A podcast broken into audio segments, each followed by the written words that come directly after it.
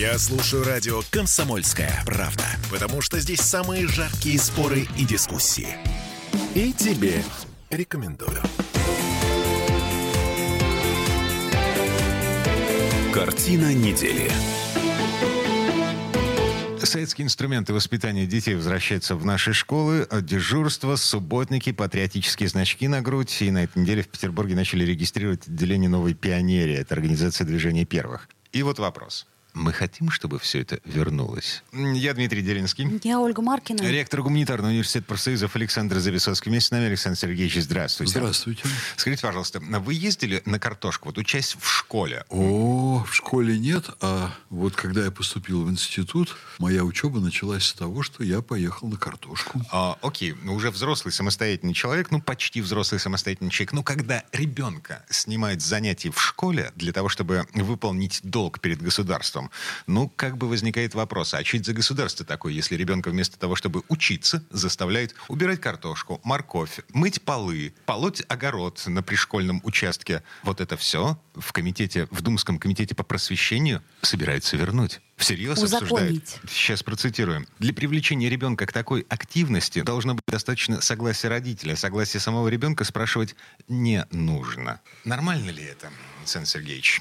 Знаете, в моем детстве таких вопросов не возникало. Если стране нужно, значит нужно. В детстве вообще вопросов, э, ну, как бы реже возникает, гораздо реже. То есть у, у ребенка есть картина мира. В этой картине мира ребенок должен мыть полы в своем классе. Совершенно нормально. Подожди, а ты не мыл? Я мыл, в том-то я и дело. мыла. И когда в 90-е Плохо, все но это, мыли. все это отменили, когда государство сказало, есть уборщицы, есть люди, которые должны получать за это деньги. Подождите, а к слову сказать, что не было уборщиц в советском времени? Я просто Ам. не могу вспомнить. Я помню, что мы- Были, были уборщицы, А почему конечно. мы мыли классы Техничка. и, Это называлось техничком. и рекреации? Вы знаете, я убежден, что человек должен учиться труду, и самому простому и черному труду с малолетства.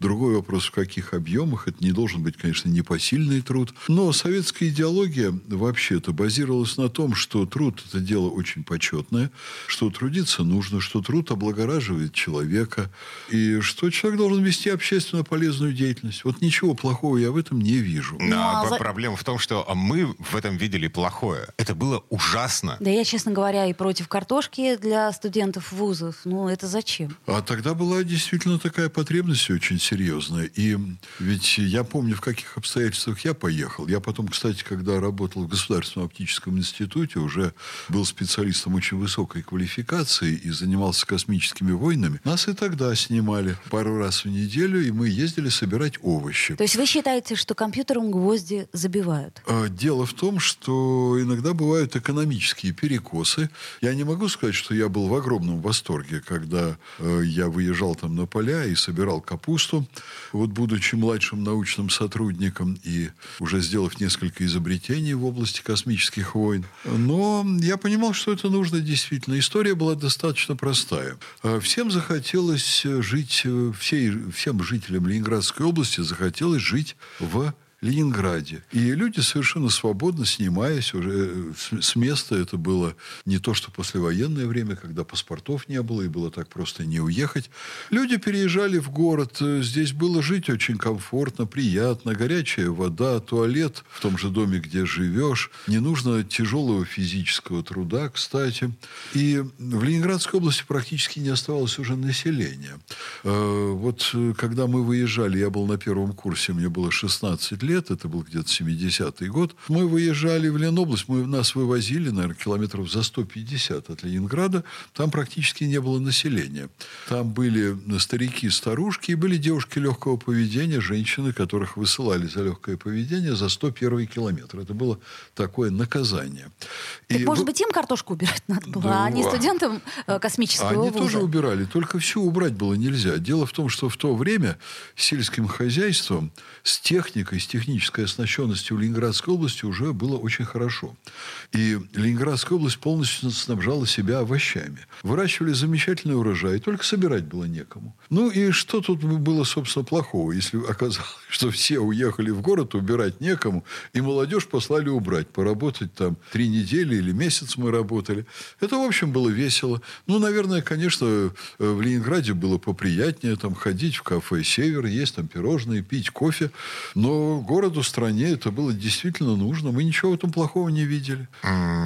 Председатель Думского комитета по просвещению Ольга Казакова считает, что хорошим примером является детская сказка про Золушку. Все мы знаем, что было с сестрами, которых спрашивали, хотят ли они трудиться или нет. Как сложилась их жизнь, мы хорошо знаем. Тех, как сложилась жизнь тех, кто не хотел.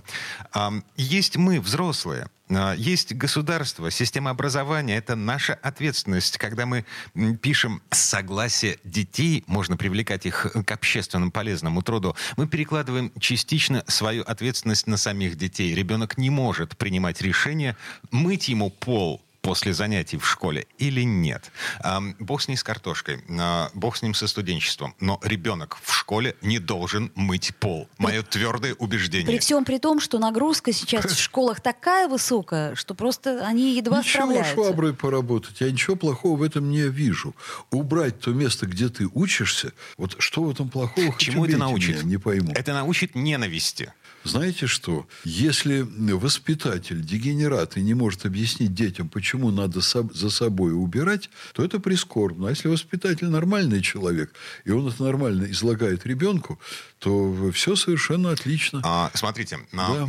я ненавидел уборку в своем классе в связи с тем, что были дегенераты, о которых вы говорите, не учителя, дегенераты среди моих одноклассников, О. которые лепили жвачку, семечки, грязь с ног, потому что кто-то забыл э, принести вторую обувь в сменку. Я думаю, что трудовое воспитание надо возрождать. Вот я помню самые ранние свои годы. Вот если вы вспомните, если вы меня спросите, какое одно из первых впечатлений моего детства, мне, наверное, было меньше трех лет, и я видел, как моя бабушка мыла полы в коммунальной квартире. Мы жили в городе Курске, я жил с бабушкой. У нас была, ну, не ленинградская, конечно, коммунальная квартира, где могло быть одновременно, могло проживать там два десятка с лишним семей. У нас три э, семьи проживало э, на площади, которую первоначально на этаже занимал мой дед, председатель горосполкома. А потом нам подселили две семьи, поскольку дед умер. Там э, было несколько комнат, были, в общем, свободные сравнительно площади. И по очереди там взрослые убирали. Я маленький, мне очень хотелось помочь бабушке. И я начал там тоже шваброй, тряпкой. Она мне все это выдала. Это быстро закончилось, потому что я на этом деле подскользнулся и упал. Но мне было очень обидно, потому что я не мог помочь бабушке, а мне очень хотелось. Ну... Она сказала, ты иди, иди, я сам справлюсь. Вот ничего зазорного я в этом не вижу. А потом у нас э, очень плохо было с удобствами. Мы, если использовали воду, там был водопровод, э, был рукомойник, то потом ведра с водой приходилось э, выносить через весь двор и выливать.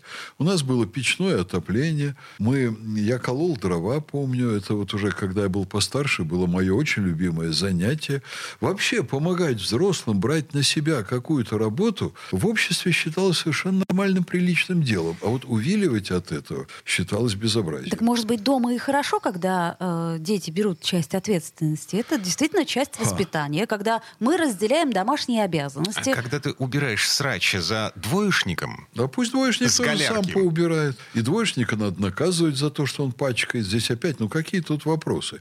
Я помню, как я, работая в обкоме комсомола, работал в отделе науки, ходил на субботники. Эту традицию вроде бы заложили коммунисты вместе с дедушкой Лениным. Там то ли в конце второго десятилетия 20 века, то ли, я уже не помню сейчас деталей, по-моему, в начале третьего десятилетия. А Ленин и бревно, мы да, все Ленин помним эту бревно картину. носил. Вот всю, все мое детство пронизывало ощущение, что лениться плохо, а работать это хорошо. Ну, Я что? согласна. А коммунальные службы, э, а уборщицы, которые получают, по сути дела, деньги, э, которые мы платим из наших налогов. То есть ну, у меня очень хорошо. пользуются. пусть они получают. Так а почему тогда мы должны Олечка, убирать? потому что иногда это сделать просто приятно. Показать свою причастность, сделать свой город, свой квартал чистым. Мы многим чем занимались в моем детстве. Я помню, мы ходили по этажам гражданам, звонили в квартиры, собирали макулатуру, собирали металлолом. Это общественно полезное дело. А я помню, как вот работая в обкоме комсомола, я ходил на комсомольские субботники, там было весело, между прочим, для нас, потому что много народу приходило в джинсах и в замшевых пиджаках на субботу. Нам на работу нельзя было носить джинсы, а вот на субботник было можно. То есть хоть где-то показать да, одежки. это одежда американских рабочих. Понятно. Вот, и мы ходили, там тоже что-то носили. А потом я был молодым преподавателем, и я участвовал в достройке здания. Тогда наш вуз назывался Высшей профсоюзной школой культуры. Я очень хорошо помню, как я там на втором этаже принимал какие-то бр- бруски дерева, которые надо было там уложить. Я потом с удовольствием вспоминал. А вот я работаю в ВУЗе, а есть здесь доля даже и моего физического труда. Я просто помогал. Есть такое понятие общественно полезный труд. А люди очень во многих странах и у нас тоже работают волонтерами, помогают. Волонтерами, безусловно. Да. Вот. Понимаете, в чем различие волонтеров и, предположим, э, тех, кого будут заставлять это делать? То есть волонтер — это движение души. Это должно быть модно. Это должно быть принято. А в Госдуме предлагают э, лишить детей права добровольно, на добровольный труд. Предлагается, чтобы родители и учителя принимали за них это решение. Вот давайте в этом месте прервемся. А, Реклама будет очень короткой.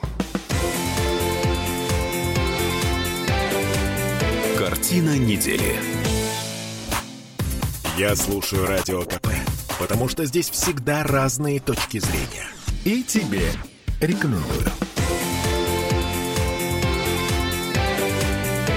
Картина недели. Вернулись в петербургскую студию радио «Комсомольская правда». Я Дмитрий Делинский. А я Ольга Маркина. Ректор гуманитарного университета профсоюзов Александр Записоцкий. У нас здесь транспарант. Я по-прежнему настаиваю на том, что то, что предлагает Госдума, это принудительный труд. Детский принудительный труд. Дмитрий, я начинаю вас подозревать э, в какой-то патологической ненависти к Государственной Думе. Практически в каждый раз, когда заходит речь о Государственной Думе, я что-то не помню, чтобы вы сказали, ой, они такой хороший там закон приготовили. Вот давно пора. Вы А, начинаете Они отличный закон приготовили, который отменил э, обязательный техосмотр. Обеими руками О, приветствую. Мы Боже это мой. обсуждали. Единственный случай, С да. большим удовольствием. Да, ну, Вот, но по- так по получается, вашему что да, на- в Госдуме обсуждают сейчас возвращение дежурств, субботников, волонтерской деятельности и трудовой деятельности в классе, это цитата, с целью воспитания трудового, воспитания общественным полезным трудом детей в школах. По-моему, вообще-то есть что-то символичное, когда люди в том месте, где они учатся, где они работают, где они проводят досуг, несколько раз в год что-нибудь уберут, что-нибудь покрасят, что-нибудь поклеят. Мне это намного больше нравится, чем когда люди пачкают, гадят, рисуют что-то на стенах, что-то ломают и так далее. Не, ну если это противопоставлять, то да, конечно. Но А, а как вообще вот э, вы можете продемонстрировать, что вы относитесь к чему-то общественному, как к важному для тебя? Например, к общественной чистоте, к порядку. Ну, не нарушать его, этот порядок, да, может быть, не Да. бросать бумажки, Не не, бросать. плевать, э, ну и так далее. Это ж насколько сознательными должны быть четыре десятка детей, чтобы не бросать бумажки в классе. Вообще-то это, это норма жизни. А вот если сами будут убирать, то потом и товарищу скажут, что это ты тут бросаешь бумажки. Это Ну, как я знаю, как нехорошо. э, говорят товарищу, на заднем дворе школы, за стадионом. Мгм. Ой, испугали сильно. А, ладно. Еще одна идея. Там же в Думском комитете по просвещению предлагают вернуть на школьную форму патриотические значки. Цитирую. Как элемент воспитания, принадлежности и идентификации. Все это, кстати, связано с тем самым движением первых, э, потому что, ну, как бы, а а зачем носить значок, идентифицирующий тебя как кто? Ты новый пионер, ты первый, а все остальные значки, они, ну, вот Оль, например, сейчас спящая лошадка на груди. Идентифицирует ее как-то этот значок. Вы знаете, кого как, смотря какой значок, смотря какой символ. Вообще значки – это символы. Я, вспоминая свою юность, тоже ничего не вижу плохого, например, в пионерском значке, в комсомольском значке. Но тогда он имел смысл, правда? А То вот есть и мы, э, как сказать, это была целая система, Конечно. которую мы передавали из рук в руки. И какой... И ребенок без значка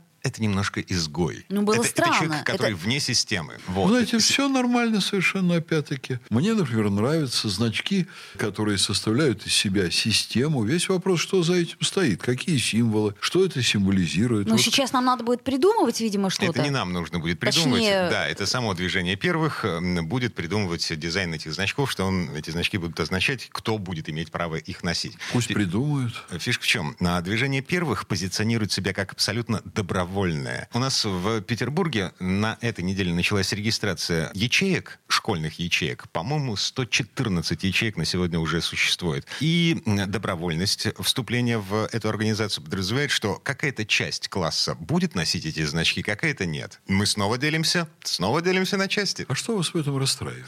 Ам, сегрегация. А какая сегрегация? Ты хочешь добровольно присоединяешься, не хочешь не присоединяешься. А если ты вот негодяй, как ваши одноклассники из юности, которые жвачку лепили куда ни попадя и мешали вам жить, то их не примут в первую. Это будет нормально. Все будут показывать пальцем и говорить, да он негодяй, он жвачку лепил, его не взяли в первую. Вот вам и воспитательный элемент, вот вам и пропаганда позитивных общественных ценностей, и реакция на негативное поведение. Это нормальные социологические механизмы. И я вам должен сказать, что в Советском Союзе их очень хорошо использовали на пользу делу. И огромное количество людей вырастало нормальными, приличными, добросовестными. Я вообще ничего в этом плохого не вижу. Система была очень правильная. Другое дело, что, к огромному сожалению, мы очень много из этой системы растеряли. И не имея в стране ярко выраженной идеологии, четко сформулированной... Ну, вообще вот- не имею идеологии. Давайте уже Нет, называть. кое-какая есть. Ну, я что-то ее так как-то не наблюдаю. Она весьма витает. прозрачна. Да. Воруй эм, и уводи наворованные за границу. Вот, это тоже есть. Это тоже ну, вот идеология. такую идеологию мне как-то не хотелось И бы мне бы не хотелось. Своему Поэтому ребенку. мне бы хотелось совсем другую. Идеологию честных, порядочных людей, которые придерживаются традиционных для российского общества ценностей, декларируют эту приверженность, например, каким-то значком, если хотят. Не Так хотят. подождите, ну значок Да. это вторичная история. Давайте вообще сначала придумаем, о чем это. Ну, вот они, собственно, и придумывают. Они Придумывают, пытаются, но не придумали. пытаются. Пытаются, им не просто, потому что,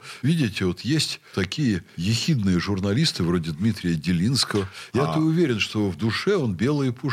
Смотрите, я просто помню, А что нет. история повторяется дважды. И второй раз она повторяется как фарс. А, Это не обязательно так. Очень часто так бывает. Но если мы что-то утеряли из хорошего, ну а чего же его не возродить-то, это хорошее? Вот. ну ладно, окей, принимаем. Значит, общественное движение, которое называется «Движение первых», как Первачи. но- новое пионер. Или пионеры. Вот, вот, кстати, пионеры юные головы чугун. Первачи. да. Ну, подождите, ну если Слушайте, как будто вы были двоечником и Это сквернословом и плохо себя вели. Я думаю, что был все наоборот было. Отличником и вот это... В общем, ладно, А дома вы ругаете просто из принципа. А, Дежурство, субботники, патриотическое воспитание. В общем, инструменты, которые сейчас власть пытается внедрить в систему образования, в школьную систему образования, Александр Записоцкий э, поддерживает. Вы знаете, я поддерживаю, пожалуй, само стремление. Пока власть наша не умеет внедрять ничего, кроме ну, негативной реакции на свои поступки. И беда в том, Но всяко что... не Дмитрий Делинский в этом виноват. Ну, конечно, не Дмитрий Делинский в этом Ну, У виноват. меня, извините, генетическая память на этот счет. Да. Мне категорически не нравилось то, что происходило в школе. Ну, а, ладно. а мне нравилось очень. Вот я не могу сейчас ничего плохого в своей- своей школе вспомнить, кроме нескольких хулиганов, с которыми я все время тянуло подраться, но хорошее воспитание, как правило, останавливало. То есть вы вообще не дрались в школе? Не, не дрался практически. Вот редкие были случаи, но такие тоже не серьезные. У нас вообще школа была такая элитарная, физико-математическая. Там была мода хорошо учиться, решать задачи. Ну, вам повезло. Да, а потом вот, э, когда рухнул Советский Союз, для меня лично это была, конечно, катастрофа. Было отброшено очень много хорошего, вместо того, чтобы отбросить плохое и сохранить хорошее. Двинулись очень резко в назад и вниз, вместо того, чтобы идти вперед и вверх. Выбрали ужасные примеры. Современное общество Запада считали, что это нам поможет стать богатыми и процветающими, как на Западе. Мы же не думали тогда, что Запад процветает процветают за счет дикого воровства, обворовывая огромную часть планеты. Мы думали, что у них какой-то такой э, создан режим, экономическая система, которая необычайно эффективно позволяет им добиться успеха. А теперь видим, что это все было ложь, это было вранье, это были 30 лет дороги вне туда. А знаете, с чего начались эти 30 лет дороги вне туда?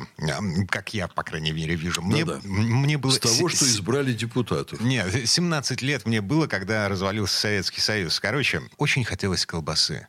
Джинсы? Джинсы-то ладно, бог с ним. Вот. Очень хотелось нормальной еды. Элементарной нормальной еды, которой не было в провинции в конце 80-х годов. В начале 90-х она начала появляться. О, да, кстати, это я помню. У меня отец служил в армии в бывшей Восточной Пруссии, и там мясо привозили э, только по раз в две недели. Там очереди огромные выстраивались. А для меня, для ленинградской девочки, это было просто в дико. В августе 91 -го года, когда разваливался, эм, разваливалась страна, я стоял в очереди за хлебом. Александр Сергеевич, за хлебом. Дмитрий, и... вы меня ничем не удивите. Да. И вот, у, в, у в меня этот... это было уже, когда я учился в первом классе, потому что я рос в Курске, а там месяцами не было сливочного масла, не было в магазинах яиц, не было кур, не то что колбасы, мяса не было. И жили, в общем, в проголодь. Ну, как-то, вы знаете, весело и хорошо жили в целом. Ну, вот, вот эта веселая и хорошая жизнь в итоге привела к тому, что страна развалилась. Нет, не эта жизнь, а гниение правящей элиты и неумение вывести страну из кризиса. И то, что вот поманили Запада вроде бы западной колбасой, которую потом далеко не все получили, и до сих пор мы тут карабкаемся и кувыркаемся. Ну, колбасы по крайней мере, с тех пор стало больше. Это у кого как. А у некоторых она исчезла совсем. Потому вот. что денег нет на колбасу. Конечно, mm-hmm. я не могу забыть э, дикие вещи, которые я видел в начале 90-х, когда наши старушки ползали по помойкам в поисках еды.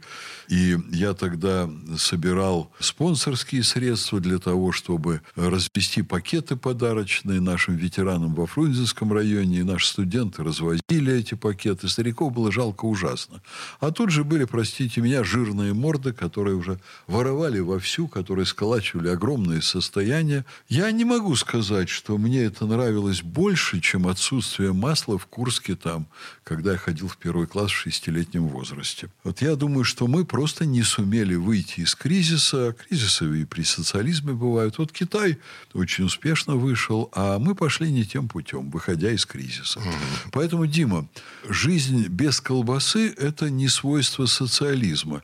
Сейчас вот э, посмотрите, что происходит в той же самой совсем недавно богатой Германии, во Франции, в Италии. Ну, в Италии уже, наверное, больше 10 лет, конечно, обнищание очень приличное. А в самые процветающие страны Евросоюза это уже пришло.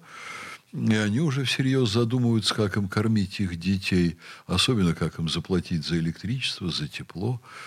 Поэтому кризисы – это не изобретение социализма. Просто мы в свое время вышли из кризиса совсем не в ту сторону. Надо было в противоположную. Ну и да, а, в качестве точки в этой четверти часа еще раз напомню, а, наши власти размышляют над возвращением советских инструментов воспитания детей. Некоторые э, из этих размышлений уже воплощаются в жизнь. На практике э, на этой неделе движение первых э, начало принимать школьников в свои ряды Петербурге. Вернемся. На этом месте поставим паузу на рекламу новости. Пауза будет короткой. Картина недели.